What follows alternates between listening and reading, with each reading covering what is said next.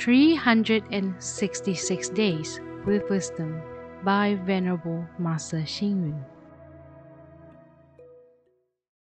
December 13th. Believing in Buddha Dharma is not seeking supernatural power, but learning the Buddha's practice of both compassion and wisdom. Believing in Buddha Dharma is not seeking prosperity and longevity, but comprehending the truth of the Dharma, cause, condition, and retribution. It may not be only the Buddhas, Bodhisattvas, Arhats, and others who have supernatural power.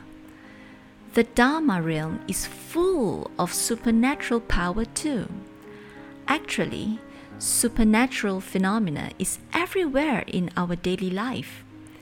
Haven't you seen a seed growing into a big tree? And isn't this amazing? A person in poverty is willing to stand up, serve the country and people, and liberate others from suffering.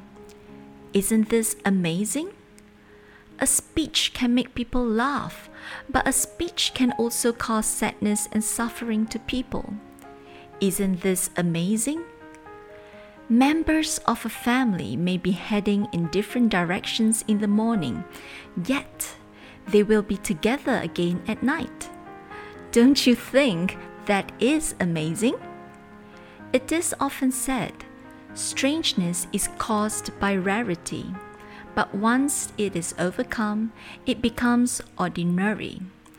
If we see all these with an ordinary mind, these phenomena are absolutely common.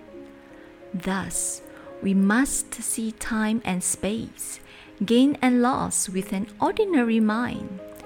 It is not necessary to look for supernatural power.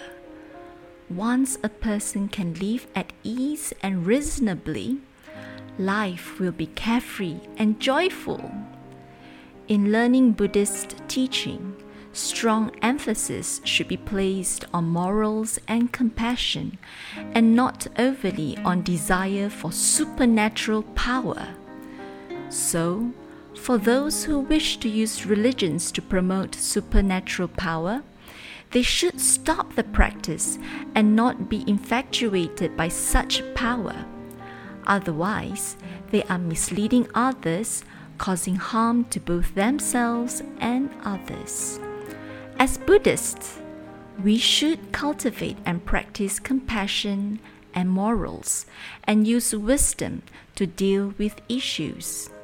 Only by doing that can we lead others to the right path and fulfill the goal of religion which is to transform the world to its full potential.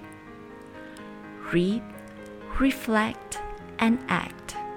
We must see time and space, gain and loss with an ordinary mind, and not find the need to seek supernatural power.